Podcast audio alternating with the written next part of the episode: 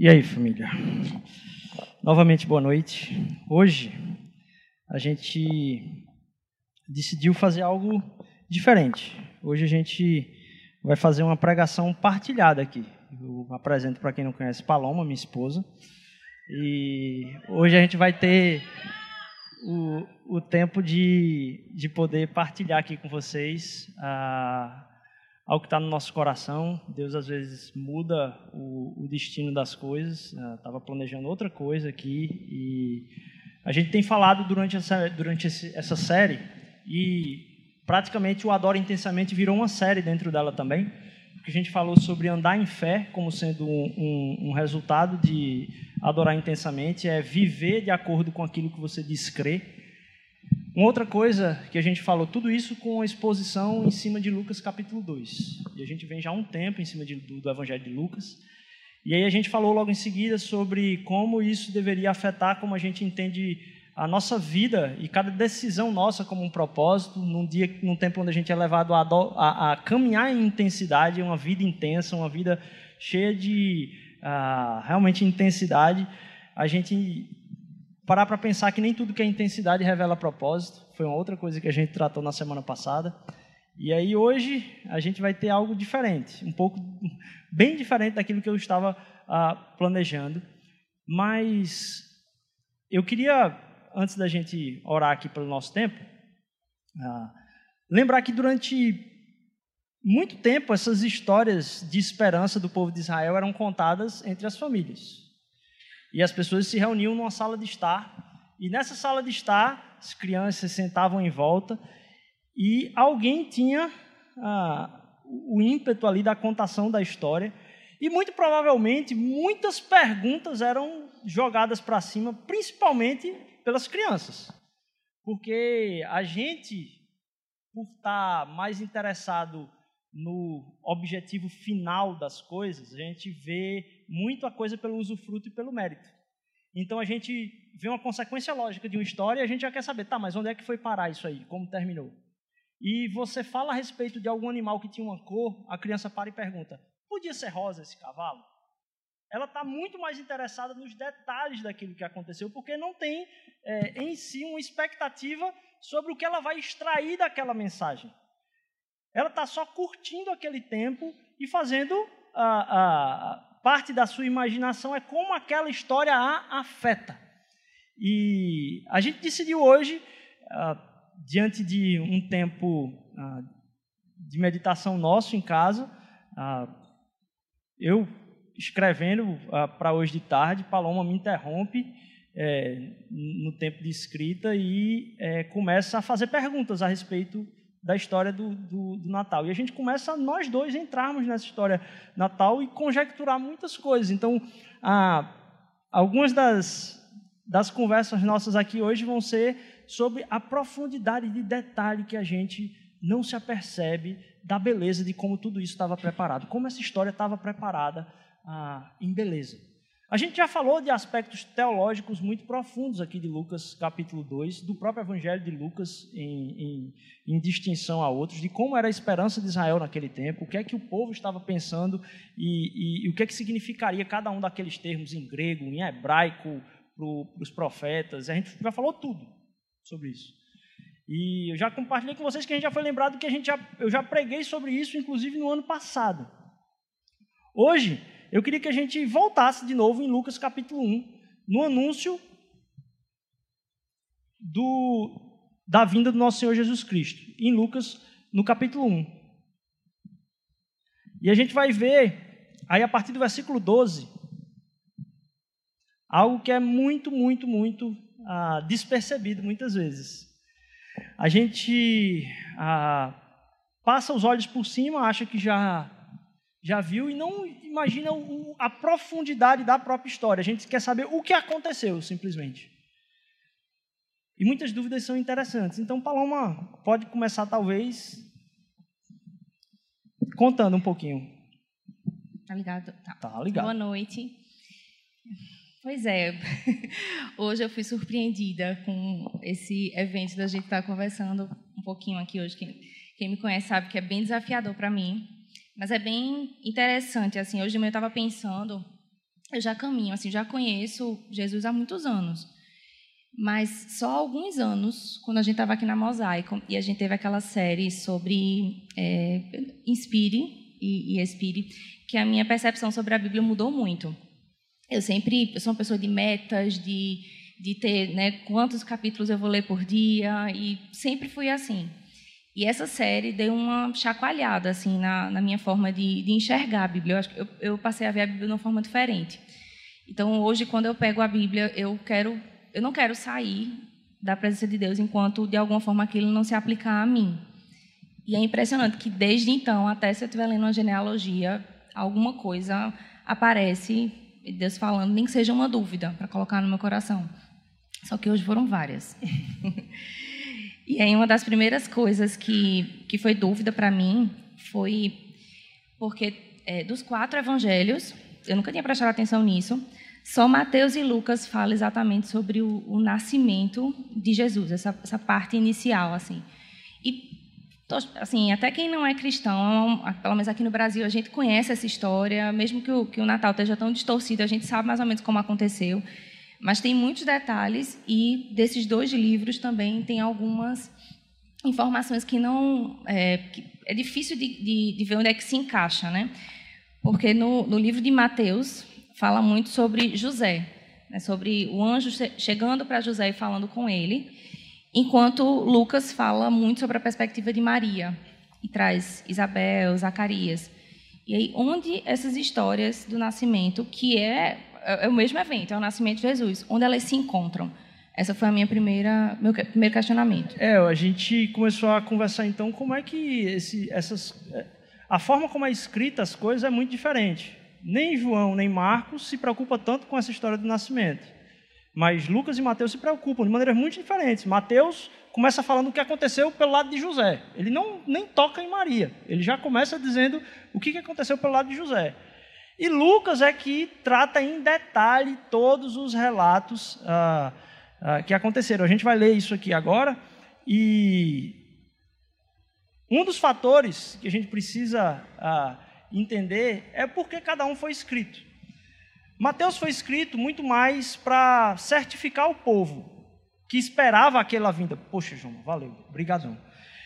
Que esperava aquela vinda do Messias certificar o povo de Israel que aquele ali era realmente o que havia se encaixado nas profecias.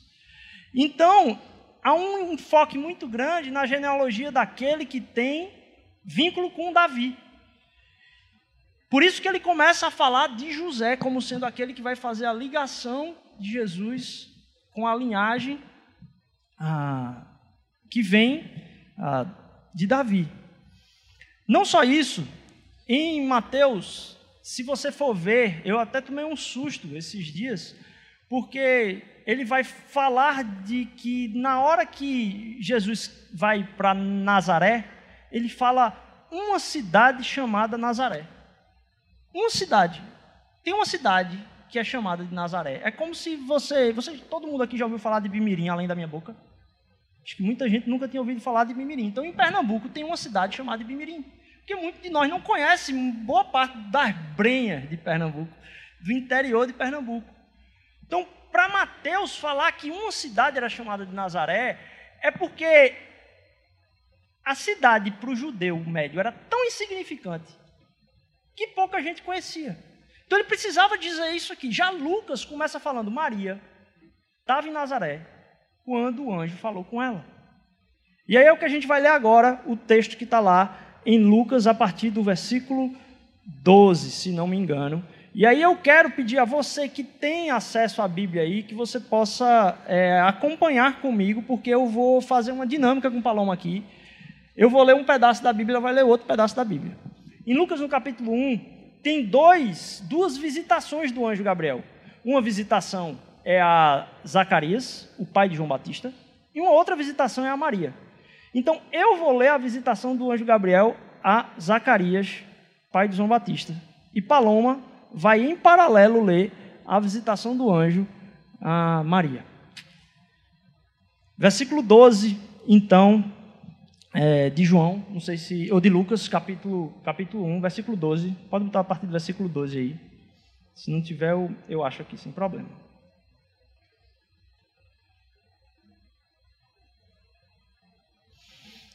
Conseguiu colocar aí? Lucas está chegando lá, sem problema. E eu vou lendo a partir do versículo 28, do mesmo capítulo. Isso. Paloma vai ler. O segundo anúncio do anjo é uma outra pessoa no mesmo capítulo, certo? Versículo 12, então, vai dizer que, no 11 diz: O anjo do Senhor apareceu a Zacarias à direita do altar do incenso. Ao vê-lo, Zacarias ficou muito abalado e assustado. Gabriel apareceu a ela e lhe disse: Alegre-se, mulher favorecida, o Senhor está com você. Confusa, Maria tentou imaginar o que o anjo quis dizer. O anjo aparece a Zacarias, o anjo aparece a Maria. Zacarias fica abalado, Maria fica confusa. No versículo 13 diz o seguinte: O anjo, porém, lhe disse: Não tenha medo. Versículo 30. Não tenha medo, Maria, disse o anjo.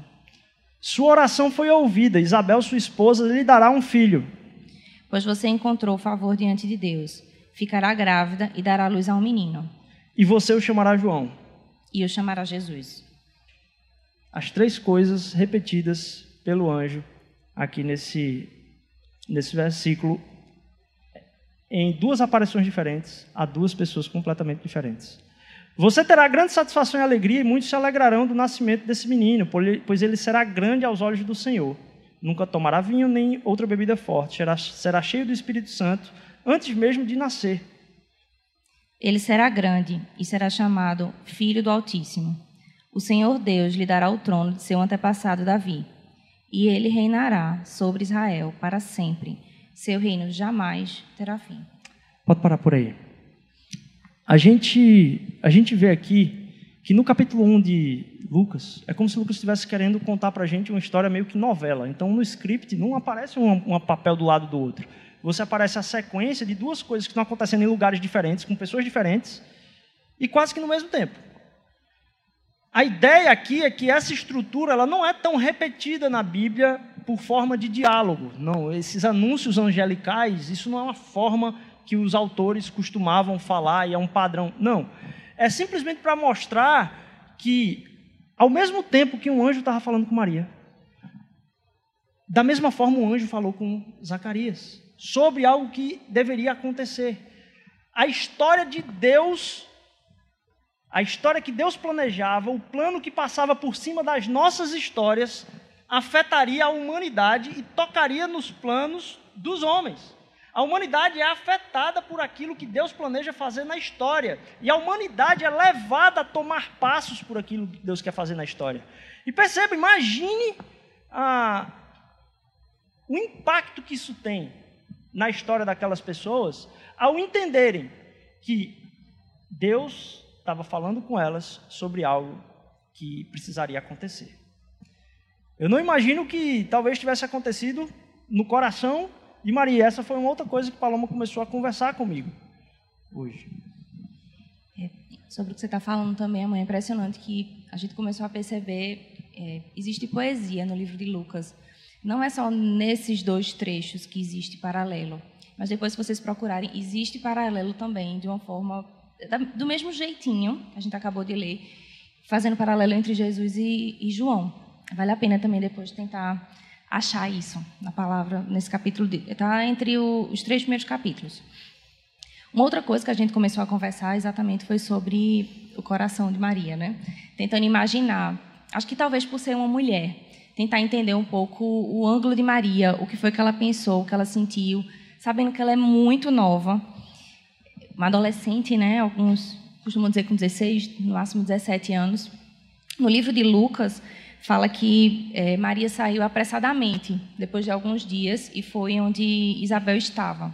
É, depois do que o anjo disse, ela sabia, de alguma forma, que sua parente né, estava grávida.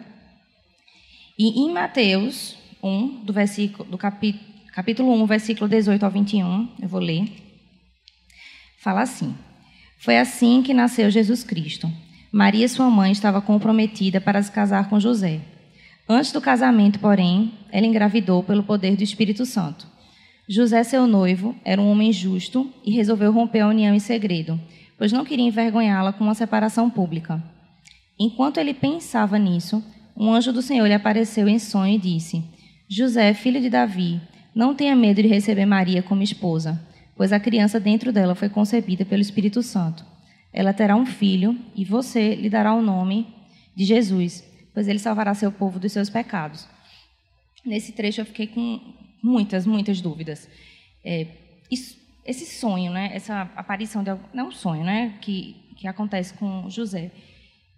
Ele sabia que Maria estava grávida. Foi Maria que contou para ele. Maria falou para ele, antes ou depois de ir até Isabel. Outras dúvidas, né? Como é que é essa cronologia? Como é que é esse tempo, já que está em dois capítulos diferentes e, e, não é um diário, não tem dizendo exatamente quando, como acontece na parte que o anjo aparece para Maria, diz que ela ficará grávida. Como é que ela vai saber o tempo que ela ficou grávida? Ela foi, foi concebida pelo Espírito Santo, não foi por uma relação sexual. Então, como é que ela soube o tempo que ela ficou grávida? A menstruação dela atrasou? Ela sabia com quantas semanas? Como é que a gente consegue saber sobre isso? Quando Maria vai visitar Isabel, antes ou depois de falar para José que estava grávida, foi o que eu já tinha falado, e aí Rodrigo até me perguntou na hora, mas amor, o que, é que isso faz de diferença? E eu fiquei pensando lá na frente. Faz diferença para mim, pelo menos, não sei para vocês, saber se quando Maria foi para Belém com Jesus, ela sabia se estava perto ou não de ter um bebê. Certo? Ela foi pega de surpresa, estava próximo. Não é como a gente hoje em dia que sabe exatamente as semanas. Quando ela viajou para Nazaré, para mim isso é importante saber. Ela tinha noção do que que realmente o bebê dela poderia nascer lá. Ela precisava, é, José realmente precisava levar ela junto, já que ela estava grávida. A viagem era, você me falou mais ou menos como se fosse daqui para Garanhuns, né? Uma daqui para Caruaru. Exato, e tipo, não era carro, né? Então, são, são dúvidas que são importantes para mim de saber. Termo o lugar mais suposto hoje, eu, eu botei no Google, dá 30 horas de caminhada. O lugar mais suposto, onde todo mundo fala dessas regiões montanhosas, onde vive Isabel e Zacarias, dá umas 30 horas de caminhada a pé, só que é subida, região montanhosa. Então imagine aí o desafio que é. Muito provavelmente Maria não foi sozinha para esse lugar, porque era muito nova. E fazer uma viagem sozinha é, nessa situação não era comum. Porém, em Mateus, ele fala que como é que Jesus nasceu? Maria se achou grávida, então já começa daí. Maria se achou grávida e José decidiu acabar o noivado com ela. Como é que era o noivado? Assinava o contrato. Depois de três meses a um ano, você tinha a festa do casamento e aí havia a, a, a, então em si o casamento. Estava então o contrato provavelmente assinado lá. E ele descobre isso. Como que ele descobre? Porque percebam, Maria vai visitar Isabel e fica lá três meses. Maria vai visitar Isabel e fica lá três meses com Isabel, sua parenta. Será que José soube disso só quando Maria voltou? Porque imagine, Maria recebe a notícia. Na hora que Maria recebe a notícia, das duas, uma. Ou ela conta para José o sonho que teve, porque o anjo diz para Maria que ela ficará grávida, ao contrário de Mateus, que não fala nada disso, ela se encontrou grávida e José é, decidiu deixá-la. Ela vai ficar grávida, só que o texto também diz que ela imediatamente vai visitar sua parenta.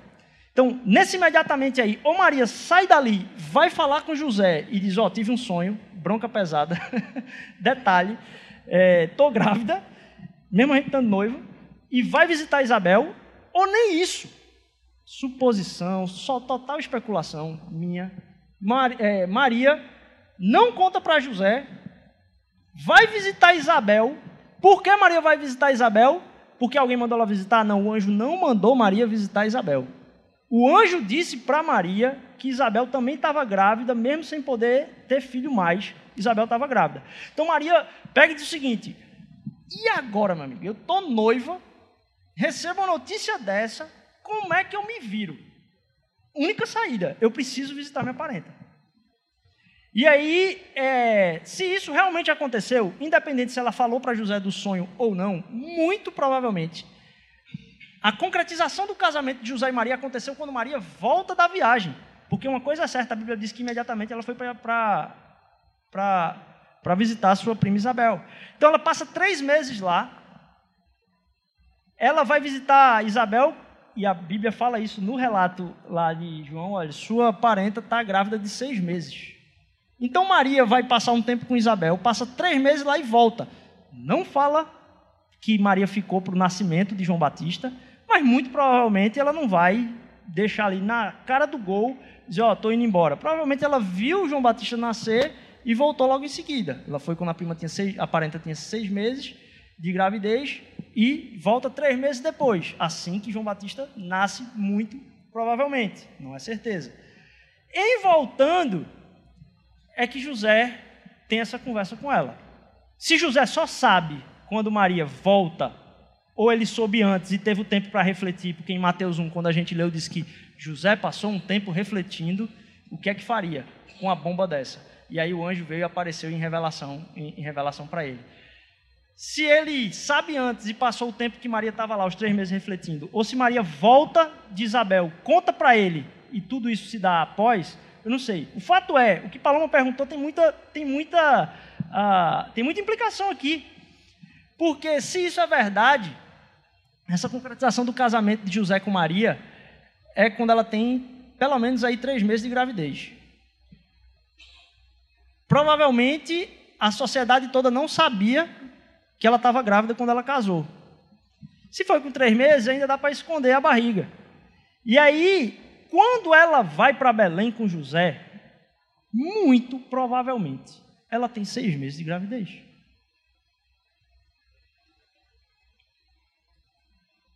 Não havia como ter a pressão da família. Minha filha, não vá, você está com nove meses. Não. Muito provavelmente. Ela está aí, no meio dos seus seis meses. Por que, que isso tem importância? Tem importância se a gente olhar do ponto de vista de Maria e da decisão de fé que ela toma de obedecer a Deus numa situação tão ameaçadora. Essa situação não era uma coisa fácil, porque primeiro caiu uma bomba no colo de Maria.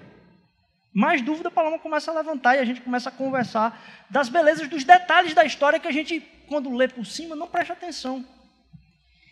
Eu fiquei pensando assim no lugar de Maria, né, recebendo essa notícia, né? Você vai ficar grávida.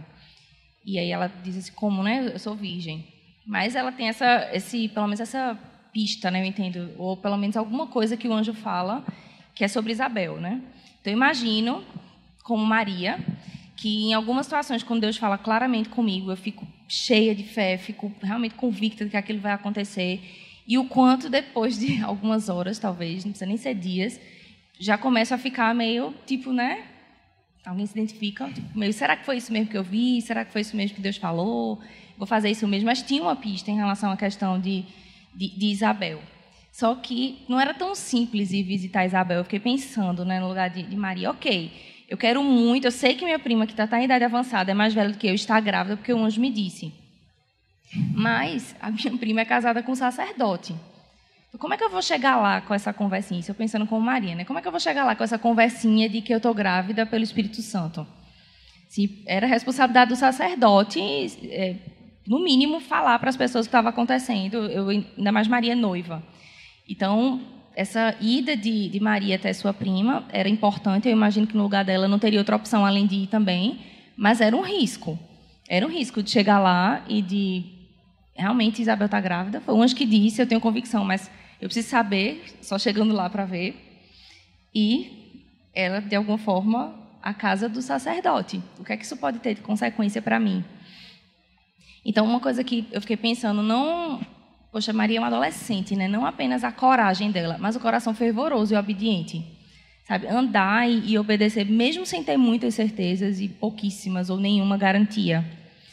E no, no paralelo né, dessas duas histórias, eu já, já posso. Tem uma. Essa parte, é, é, diferente de hoje, é uma parte que já tem, de alguma forma, ressoado no meu coração já há algumas semanas que é exatamente a diferença, né, do paralelo dessas duas histórias, de Zacarias e de Maria. Em Lucas 1, no versículo 18, quando o anjo aparece para Zacarias, é, ele fala assim: Como posso ter certeza que isso acontecerá? Vou ler de novo. Como posso ter certeza que isso acontecerá? E aí, no caso de Maria, como é que Maria pergunta para o anjo? Maria perguntou ao anjo: Como isso acontecerá? Como isso acontecerá? Eu sou virgem. Vocês conseguem perceber que tem uma diferença na forma de pergunta? Existe certeza por um lado, existe dúvidas por outro. Existe um desejo de Zacarias de garantias. E uma das coisas que até quando a gente estava lendo, eu comentei com o Rodrigo. Puxa vida, Maria tem certeza, né? Como isso vai acontecer? Só quero saber como isso vai acontecer, se eu tiver algum direito. E Zacarias, como posso ter certeza? E aí eu perguntei, mas amor, o que, que Zacarias tinha a perder? Tipo, digamos que não fosse verdade o que o anjo falou, certo? O que, que ele tinha a perder? Ele já tinha idade avançada, a esposa também. Se continuasse na situação de não ter filho, tipo, era a mesma situação que ele tinha. Se por acaso tivesse um filho, mesmo se fosse é, realmente obra do Espírito Santo, estava protegido de alguma forma dentro da situação da família. Ele não tinha nada a perder, ele só tinha a ganhar, mas mesmo assim ele queria ter certezas. Já Maria, Maria tinha tudo, tudo a perder. Maria, de alguma forma, imagina, aparecer grávida, sendo noiva, o noivo dizendo que não era dela. Imagina, assim, acabou para Maria, não tinha mais para onde correr. E eu fiquei me lembrando muito que às vezes a gente tenta, eu pelo menos faço muito isso, justificar o porquê de algumas coisas, né? Que, que, as pessoas decidem, escolhem, e eu também. A gente fica tentando entender, não, a pessoa decidiu isso também, né? Olha a situação de vida dela, ou não, essa daqui realmente assim, né? Veja o contexto. E eu fiquei pensando, poxa, Talvez em algumas situações o contexto explique, mas muito mais do que o contexto, o que explica é o coração. Porque são contextos diferentes e deveria ser trocado a predisposição do coração, e não é. Mesmo com risco de Maria, é o coração dela que está disposto a, obedecer 100%. E, assim, para os teólogos de plantão aí, é, realmente o, o, termo em grego é completamente diferente. É como se Zacarias estivesse perguntando assim: de acordo, o que é que vai ter para eu ver que vai me fazer ter gnose sobre isso, para quem é, é, entendido do tema? O que é que vai me fazer saber e ter certeza sobre isso, realmente conhecer que isso que você está falando é verdade? O que vai acontecer lá na frente para que, de acordo com o que isso vai me fazer saber? Essa é a pergunta de Zacarias. Pergunta de, de Maria, muito mais crua: é, como é que isso vai acontecer? Porque eu sou virgem. É, só quero saber o procedimento aí. Porque imagina ela, eu vou engravidar. Como é que uma pessoa engravida? E ela diz que não vai ser de um homem. Opa, peraí, que, que negócio é esse que vai acontecer comigo? Então, assim, como é que isso vai acontecer? Pelo uma pergunta nua e crua. Pá. É, como Paloma falou, é, Zacarias tinha nada a perder, velho. Estava no fim da vida já. Deus falou: tu vai ter um filho. A mulher estéreo, tu vai ter um filho. Ele coloca em xeque uma coisa que ele não tinha nada a perder. Ela se entrega de qualquer forma, com tudo a perder no negócio. E uma outra coisa que é muito sarcástica aí é como o sacerdote que a população ficou do lado de fora, se você pegar um pouquinho antes do versículo que a gente leu, a população ficou do lado de fora orando para saber se ele ia sair vivo lá de dentro quando estava ah, acendendo o incenso. População orando lá de fora para o grande mestre sacerdote que foi sorteado naquele período para ser o principal ali de, de, de acender os incensos, ele tem essa dúvida diante de Deus. E a resposta de Maria é a mais bela, porque ela diz: Eu sou tua serva. Aquele que era tido como servo do Altíssimo é colocado como o que está com a boca presa agora de falar qualquer coisa. E Maria, que é aquela que talvez nascida lá nas brenhas mesmo de, de, de Jerusalém, que teve o um anúncio lá, sem ninguém saber, ela que diz: Ó, oh, eu sou tua serva. E a possibilidade da história de Deus para a humanidade, do que o Espírito quer fazer na humanidade, a gente talvez até tenha algumas dúvidas sobre o como. Mas de que forma a gente se coloca? Deus precisa explicar algo para mexer com a nossa vida? Ou a gente quer ser serva dele, só não me assuste, feito Maria. O que, é que, o que é que vai acontecer? Mas eu sou tua serva. Essa é uma grande coisa. Chegando lá, tem o nascimento de João, que é uma outra, é, é, é uma outra, um outro, um outro contraste muito grande desse paralelo que está aqui. E aí uma das coisas que Paloma estava falando é como a, a festa pelo, pelos nascimentos eram diferentes, né? É, assim, João Batista sempre me impressionou muito pelo senso de propósito que ele tem. Assim, eu nunca vi ninguém, dentro de Gênesis e Apocalipse, nem conheci ninguém, assim, na minha época, amigo ou familiar, que tinha tanta convicção e tanta noção de quem ele era. Ele sabia qual era o propósito dele, ele sabia o que ele tinha que fazer, ele sabia que o caminho dele, como de todo mundo, era glorificar a Deus, mas ele sabia exatamente o que, é que ele precisava fazer para isso. E eu sempre achei fantástico isso nele. E aí eu nunca tinha assim prestado tanta atenção nesse versículo, no capítulo 1 de Lucas, versículo 65. Logo depois que João Batista é circuncidado, né? Então, todo, aí o versículo fala assim: toda a vizinhança se encheu de temor e a notícia do que havia acontecido se espalhou por toda a região montanhosa da Judéia. O acontecido é o nascimento né, de João Batista. Todos que ficavam sabendo meditavam sobre esses acontecimentos e perguntavam: o que vai ser esse menino? Pois a mão do Senhor estava sobre ele. Eu também conheço poucas pessoas que tenham tanta expectativa no nascimento como esse trecho traz sobre João Batista. Né? É muita expectativa no período que a gente fala sobre hoje, né? Vamos, vamos alinhar as expectativas em relação ao outro, em relação às crianças. Que expectativa elevadíssima existia em torno de João Batista. E, em paralelo, Jesus era mantido em segredo. A infância de Jesus. A gente Imagina a cabeça de Maria ali, vendo o nascimento de João Batista, a cidade toda celebrando e ela boca zipada ali, porque ela não podia falar nada naquele momento. As pessoas estavam falando sobre aquele é, menino que ia nascer, que não era o Salvador, mas que ah, tinha a, a, certeza de preparar o caminho reto diante do, do, do Filho de Deus. Mas Maria estava passando por aquilo ali de uma forma ah, que também Lucas faz de uma, escreve de uma forma maestral.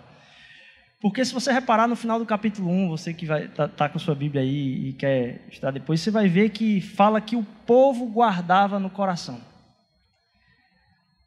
Quando a gente leu várias vezes aqui sobre o relato dos pastores, que os pastores se maravilharam, contaram que, que, que o anjo apareceu, aquela hoste lá de, de, de, exército celestial, dizendo glória a Deus nas alturas e paz na terra aos homens a, a quem Ele quer bem. Diz que Maria ouviu os, anjos, os pastores celebrando, que foram visitá-la, mas que ela guardava aquilo no seu coração com expectativa. Maria passou esse tempo todinho, como a população passou para João, Maria passou esse tempo ah, sobre Jesus, guardando as coisas no seu coração, cheio de expectativa. E ao mesmo tempo que em João a gente vê uma certa celebridade desde o seu nascimento, talvez, em Jesus o fato acontece de uma maneira diferente, porque ele vai para Belém, né? E lá em Belém ele ah, pode ter talvez um certo tipo de ah, protagonismo na história. Isso não entra em foco agora aqui, porque ele estava em Belém para que se cumprisse a profecia de que aquela casa em Belém ali seria o lugar de onde viria o consolador do povo de Deus. Porém, a gente confunde muitas vezes a história dos pastores com a dos magos. E são duas histórias diferentes. Os magos vão visitar a Jesus. A gente não sabe onde, primeiro. A gente acha que é na estrebaria, não é na estrebaria. Eles estão em casa já. O Evangelho de Mateus diz que eles acharam Jesus em casa. Eles vão não por causa do aviso do anjo, mas por causa de uma estrela que vai apontando. Eles passam por Herodes e dizem: Olha, sabe onde é que está o rei dos judeus? Porque a estrela está apontando para cá. E parece que ele nasceu em Belém. Herodes, opa, peraí. Vai ter um líder desse povo aí que vai. Tá todo mundo olhando, dizendo que é o salvador e rei deles. Vamos acabar com essa história aí. Quando vocês chegarem lá, me avisam onde é que ele está, beleza? A estrela provavelmente estava em Belém, é claro, mas o texto não fala isso explicitamente. Só diz que eles seguiram a estrela e encontraram ele numa casa. E ali o adoraram, entregaram os presentes e saíram ah, também proclamando isso, só que em sonho também. Em sonho também foi revelado que eles não voltassem para passar por Herodes. E eles vão embora sem passar por Herodes. Herodes fica arretado e manda matar toda criança menor de dois anos em Belém ou ao redor de Belém. Aqui a gente tem um motivo do qual talvez muitos estudiosos e acadêmicos é, ficam elocubrando aí sobre a, a vida de Jesus até o seu ministério a vida de Jesus na sua adolescência e na sua infância. Perceba, o Evangelho de Mateus diz que, por causa disso, a família de Jesus, também avisada em sonho, vai para o Egito. foge para o Egito e só volta depois que Herodes morre. E quando Herodes morre, eles escolhem a cidade de Nazaré para voltar, porque ainda tinha um outro governante lá que podia pegar eles perto de Belém, que é a cidade de José. Então, José escolhe a cidade lá de Nazaré, da família de Maria, para fazer Jesus crescer lá. Perceba que são vários avisos diferentes a pessoas diferentes na mesma hora. Mas mais do que isso, Jesus não podia ser conhecido. Talvez uma das coisas que a gente não tem muitos relatos a respeito da vida de Jesus é porque a única vez que foram dar uma notícia a respeito disso, tentaram matar uma cidade inteira de criança. Você já imaginou a mãe contando para todo mundo no bairro, então, esse aqui vai ser o rei do mundo, certo? Esse aqui vai ser o rei do mundo. Qualquer governante de qualquer império chegaria ali e tentaria acabar com aquela história. Então, o fato de não haver relatos, vamos dizer assim, tão, tão, tão decisivos e tão checáveis sobre isso, na, na, sobre esse período da vida dele, também tem a explicação de que isso não foi tão gravado assim. Maria guardava no seu coração. Jesus, diferentemente de João, cresceu desconhecido. Porque se os pastores avisaram, perceba, logo em seguida os seus pais fogem para o Egito. Ninguém sabe se Maria e José morreu. Ninguém sabe se o menino foi morto lá. Em alguma hora, aqueles caras voltam, não passaram pela Polícia Federal, deram entrada no passaporte e agora todo mundo foi avisado que ele voltou para o país. Não, eles chegaram na cidade deles lá e construíram sua casinha e Jesus foi crescendo lá em Nazaré. Talvez até com uma certa infâmia, porque Maria teve um menino muito cedo, seus seis meses aí. As perguntas talvez ficassem no ar. O fato é, Jesus cresceu ah, sendo escondido de sua uma criança sem história. Uma criança onde as pessoas não podiam saber a respeito da sua vocação, em contraponto ao que acontecia aqui com João Batista, que todo mundo ah, tinha sua vocação na ponta da língua, assim, em dúvida, o que é que esse menino vai ser. É tanto que quando ele começa a falar no meio do deserto, as pessoas já juntam. Não era porque apareceu do nada, não. Havia expectativa sobre a vida de João Batista. A hora que aquele menino desabrochar, o que é que, vai, o que, é que ele vai falar? Contraponto, Jesus completamente escondido da população. Ah, é claro, sua notoriedade de sabedoria é relatada nos evangelhos, na discussão com os mestres da lei, mas há esse contraponto gigante. Mas um outro contraponto é o fato que Paulo levantou uma pergunta que para mim eu disse: nossa, como a gente não, não pensa sobre a riqueza da profundidade das coisas que estão na Bíblia e como ele pode fazer surgir coisas novas na nossa vida a cada vez que a gente passa o olho com atenção, passa o olho em demasia sobre aquilo que é a palavra de Deus. É, e aí foi quando falou sobre a questão de é, Isabel, né? Isso, exato, porque enquanto a gente estava conversando, aí eu fiquei lembrando assim, né, que Isabel estava com cinco meses de gravidez e não, desculpa. É porque diz que Isabel ficou os cinco primeiros meses de gravidez em casa, ela não saía.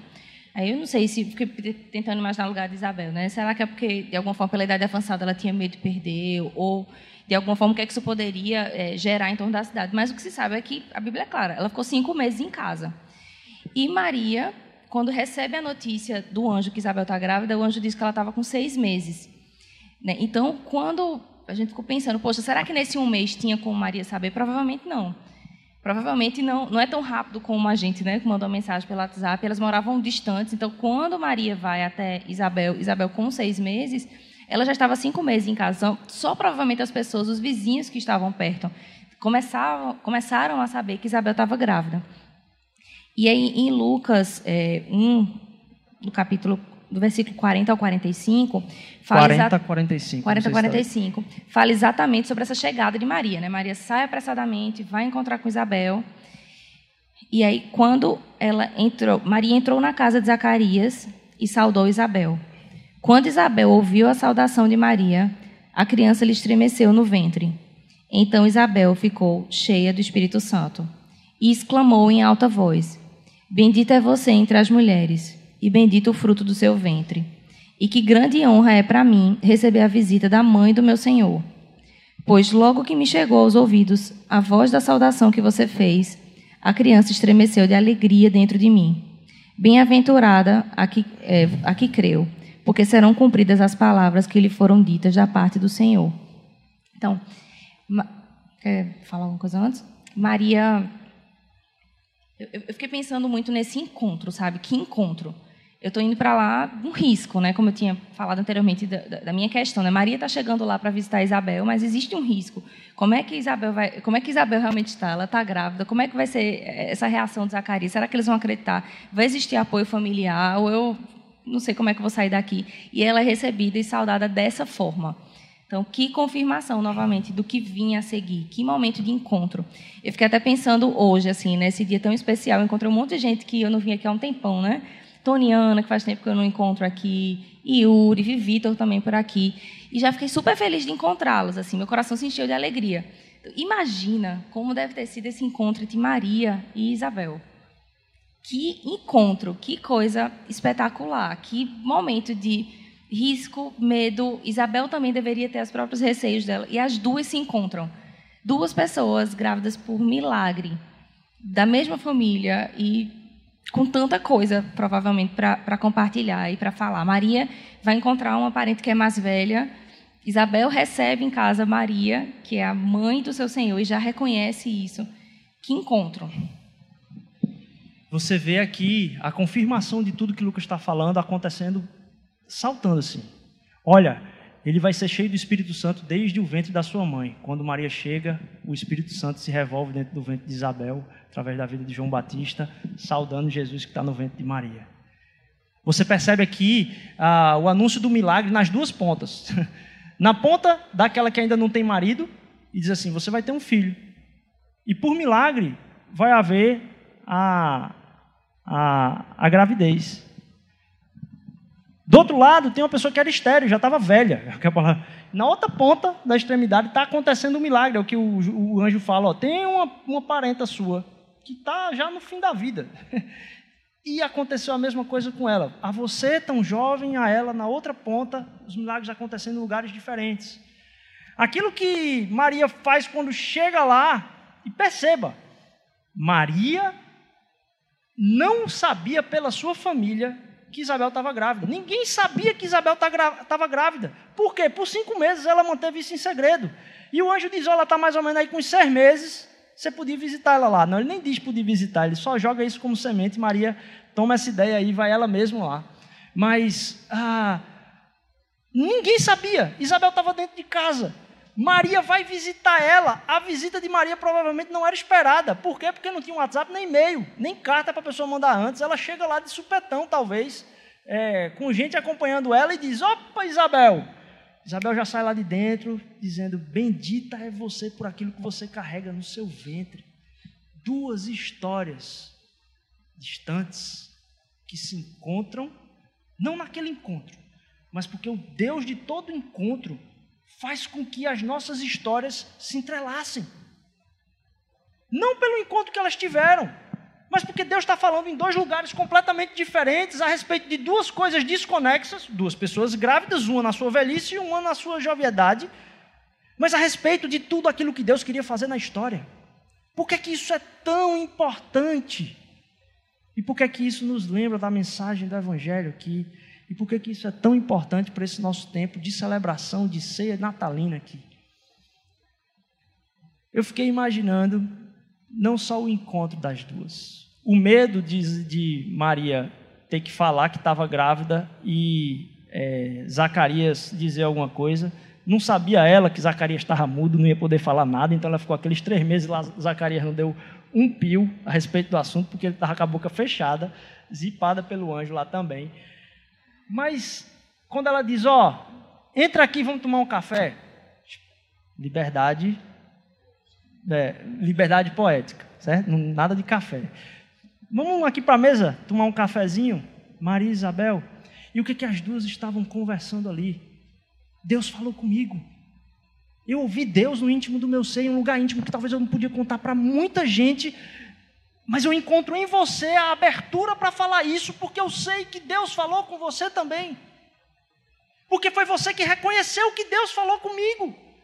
E agora a gente pode entender que a gente não está sozinho aqui nessa história. Porque existe alguém que está controlando a história, que é o dono das nossas histórias e que está usando daquilo que é a sua interferência na história para mudar a nossa vida e usar a nossa vida na sua história. E agora as duas se reconhecem como duas à mesa que ouviram a Deus e que Deus falou com elas. Por que isso é importante? Porque Deus fala conosco, gente. Deus fala com cada um de nós e a gente perde muito tempo comentando o que Deus está fazendo na vida das outras pessoas e passa pouco tempo partilhando aquilo que Deus fala conosco no profundo do nosso ser. E talvez muita coisa se perca porque a gente despreza isso. Porque na medida que a gente compartilha com outras pessoas que vão nos entender aquilo que Deus falou, ali pode ter o um encontro daquilo que Deus está fazendo na história, em dois lugares completamente diferentes, a duas pessoas completamente diferentes.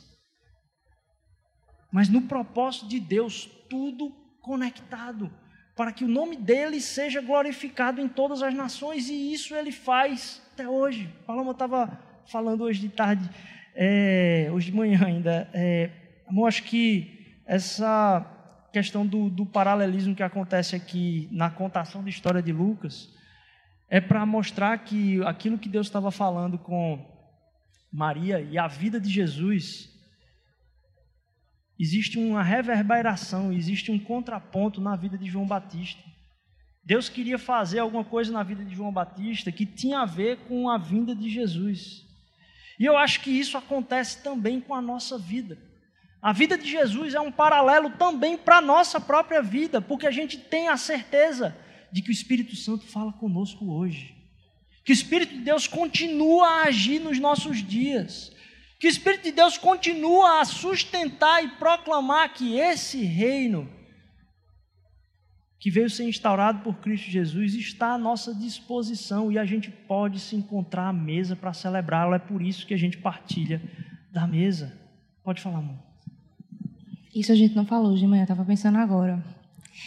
É que, tipo, se Maria e Isabel não tivessem tido esse encontro, se as histórias de Maria, Jesus e José, e Zacarias, Isabel e João não tivessem se encontrado, o propósito seria cumprido de qualquer forma.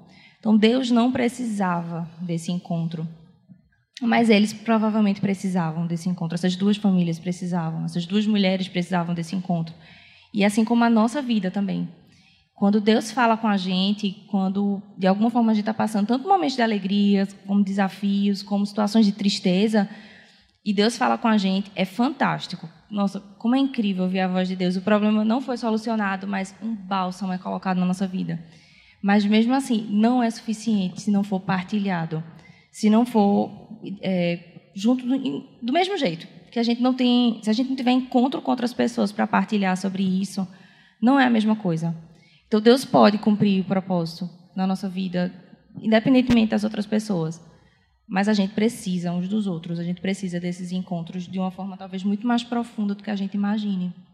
Muito daquilo que Deus quer fazer entre nós é justamente a partilha para a gente ter certeza que Deus fala e a gente reconhecer que Deus não fala só conosco, Ele está falando com os outros. Lá em Lucas capítulo 22, eu já me encaminho aqui para o nosso tempo final, onde a gente vai partilhar da, da ceia do Senhor. Jesus é, diz: Ó, oh, vamos comemorar a Páscoa. A gente está em Jerusalém, vamos comemorar a Páscoa. Eles vieram para a festividade em Jerusalém. Eu tenho compa comparado muitas vezes, talvez, ao que acontece hoje em Caruaru, no São João. Todo mundo vai para Caruaru no São João. Jerusalém, todo mundo ia para Jerusalém na época de Páscoa. E aí, chegando lá na Páscoa, aquele furdunço na cidade, Jesus pergunta: Olha, onde é que a gente faz a ceia da gente? gente era bom que a gente fizesse a ceia da gente. E os discípulos dizem, lá em Lucas 22, no, cap, no versículo 9 a 12: Onde quer que o, Senhor quer que a gente prepare essa ceia? Eles perguntaram. Ele respondeu: Logo que vocês entrarem em Jerusalém, um homem carregando uma vasilha de água virá ao seu encontro. Sigam-no. Casa, na casa onde ele entrar, digam ao dono o mestre pergunta onde fica o aposento no qual comerei a refeição da Páscoa com meus discípulos. Ele os levará a uma sala grande no andar superior, que já estará arrumada. O que, que acontece? Eles vão lá. E o que, que aconteceu? Deus já tinha falado no coração daquele rapaz dono da casa, que já tinha preparado mesmo o andar superior. E ali há o encontro de quando Deus fala com outra pessoa que Deus fala. Naquele momento da ceia, Deus, na presença de Jesus, ministra esse, a repetição disso que a gente vai vivenciar aqui hoje. Dizendo o seguinte: Então ele tomou o cálice de vinho e agradeceu a Deus. Depois disse: Tomem isto e partilhem entre vocês, pois não beberei vinho outra vez até que venha o reino de Deus. Tomou o pão e agradeceu a Deus, pois partiu e deu aos seus discípulos, dizendo: Este é o meu corpo entregue por vocês. Façam isso em memória de mim. Depois da ceia, Jesus tomou o cálice de vinho e disse: Este é o cálice da nova aliança, confirmada com o meu sangue, que é derramado como sacrifício por vocês. Se a gente seguir para o versículo 28 do capítulo 22, vai dizer o seguinte: Vocês permaneceram comigo durante o meu tempo de provação. Não cabe outra pregação sobre isso aqui, mas é impressionante como Jesus se refere ao tempo de provação como a vida dele, não a morte porque ele estaria para passar por isso agora. E assim como meu pai me concedeu um reino, eu agora lhes concedo o direito de comer e beber à minha mesa, em meu reino. Vocês sentarão em tronos e julgarão as doze tribos. Em um outro momento, durante essa mesma fala, ele diz assim: Olha, aquilo que aconteceu na Páscoa, é o que está para acontecer nos céus. Ele compara o êxodo que aconteceu na noite de Páscoa, lá na libertação do povo do Egito, com esse momento que está acontecendo nos céus, no reino de Deus. É como se fosse uma libertação de escravidão do anúncio do anjo a Zacarias e a Maria. Ele nos perdoará dos pecados, ele nos salvará dos pecados. Aquilo que era para ser um motivo para o povo do Egito de fuga. Perceba, o povo hebreu no Egito comeu a ceia para fugir. Era um momento de tensão. A gente vai jantar e daqui a gente vai tentar ser liberto, na dúvida do que vai acontecer. A comida para fuga, a comida para partida. Aqui a gente tem um convite de Jesus de entender o que já aconteceu no seu reino, de nos chamar a partilhar dessa mesa, não como quem come para fugir, mas de como quem chega da vitória. É a mesa do fim agora. É a mesa porque a gente já sabe do que aconteceu. É a mesa onde a gente entende que tudo isso que aconteceu permanece de certa forma revertendo-se em esperança para o meu dia a dia, porque Ele continua falando comigo, Ele continua falando com você, meu irmão. A gente vai partilhar do tempo de ceia agora aqui. É, a gente convida todo mundo que crê e confessa o Senhor Jesus como realmente esse que é o Senhor e Salvador da sua vida, dando glória para que essa história não seja apenas uma, um conto, mas que realmente aconteceu isso. O impacto de que o nosso Senhor Jesus renasceu, ressuscitou, nos convida para estar à mesa da celebração da vitória, porque toda a provação possível e passível de morte plena foi vivida por Ele, meu irmão. Para que acontecesse comigo e com você o que aconteceu com Pedro aqui. Porque nessa mesma noite ele chega para Pedro aqui e fala algo diferente para Pedro. Então o Senhor disse: Simão, Simão, Satanás pediu para peneirar cada um de vocês como trigo. Contudo, eu supliquei em oração por você, Simão, para que a sua fé não vacile. E a gente sabe o que aconteceu com Pedro. Portanto, quando você tiver se arrependido e voltado para mim, fortaleça os seus irmãos. Percebe o coração de Jesus de expectativa com o seu discípulo? Percebe o coração de Jesus de expectativa sobre a sua vida, meu irmão, minha irmã? Esse ano eu não sei como que você está fazendo sua avaliação. Eu já partilhei aqui, eu tenho até dificuldade de fazer isso, tanto que fui chacoalhado esse ano. Não foi um ano fácil para mim, mas essas palavras me atingem no âmago do meu ser. Jesus olhar para aquele que ele sabia que ia o abandonar e o negar. E dizer: Ó, oh, quando você tivesse arrependido, percebido que vacilou e voltado para mim, vai lá, volta e fortalece teus irmãos. Queria deixar essa mensagem para você aqui hoje. Que você não pense sobre o que aconteceu com você, mas o que Jesus está querendo que aconteça com a sua vida. Você volte para Ele. E que naquilo que Jesus te chama, você fortaleça os seus irmãos. A gente precisa ser fortalecidos uns pelos outros. Eu preciso, meus irmãos, ouvir o que Deus está falando ao coração de vocês. Porque a importância do que Deus fala com vocês não é porque é vocês, mas é porque Deus falou. Então tem uma interferência na história que é magnífica. Quando Deus fala comigo, é importante para você. Porque eu quero partilhar desse dom de Deus que é saber que Deus continua falando conosco hoje. E na medida que eu ouço que Deus falou com você, eu sou fortalecido quando eu estou com os olhos fechados para o que Deus fala na minha vida.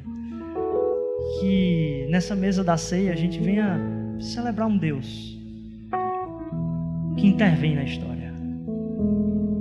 Um Deus que tem o plano da sua história e que usa cada uma das nossas histórias, falando com cada um de nós para que no encontro dessas histórias a gente celebre ainda mais. Nossa, Deus está fazendo algo. Não é só comigo que Ele fala. Deus continua fazendo algo para manifestar o seu reino. Em Maria ela guardava no coração, porque não sabia o que ia acontecer dali. Hoje a gente só celebra o que aconteceu. E que Deus continua nos chamando e no nosso vacilo dizendo: vai lá, volta para mim e fortalece teu irmão, volta para mim e fortalece teu irmão.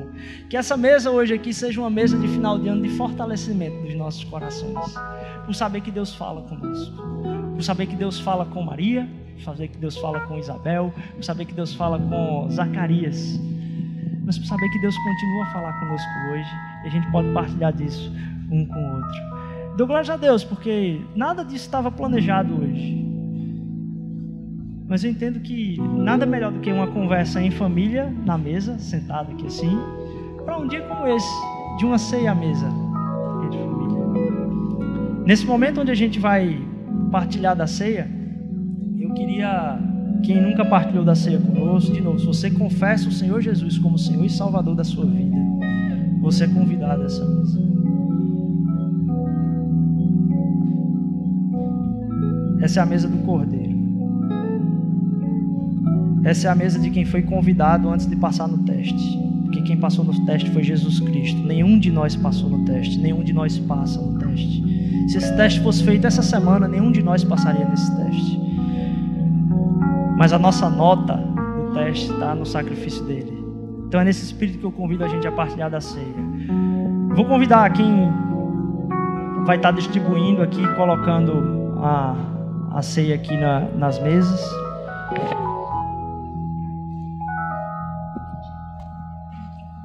E a gente vai fazer o seguinte: você vai juntar com quem está do seu lado aí agora, enquanto tiver com a, o cálice e o pão. Obrigado, amor. Glória a Deus pela sua vida. Uma conversa de meditação sobre a beleza das Escrituras. A gente poder partilhar também disso.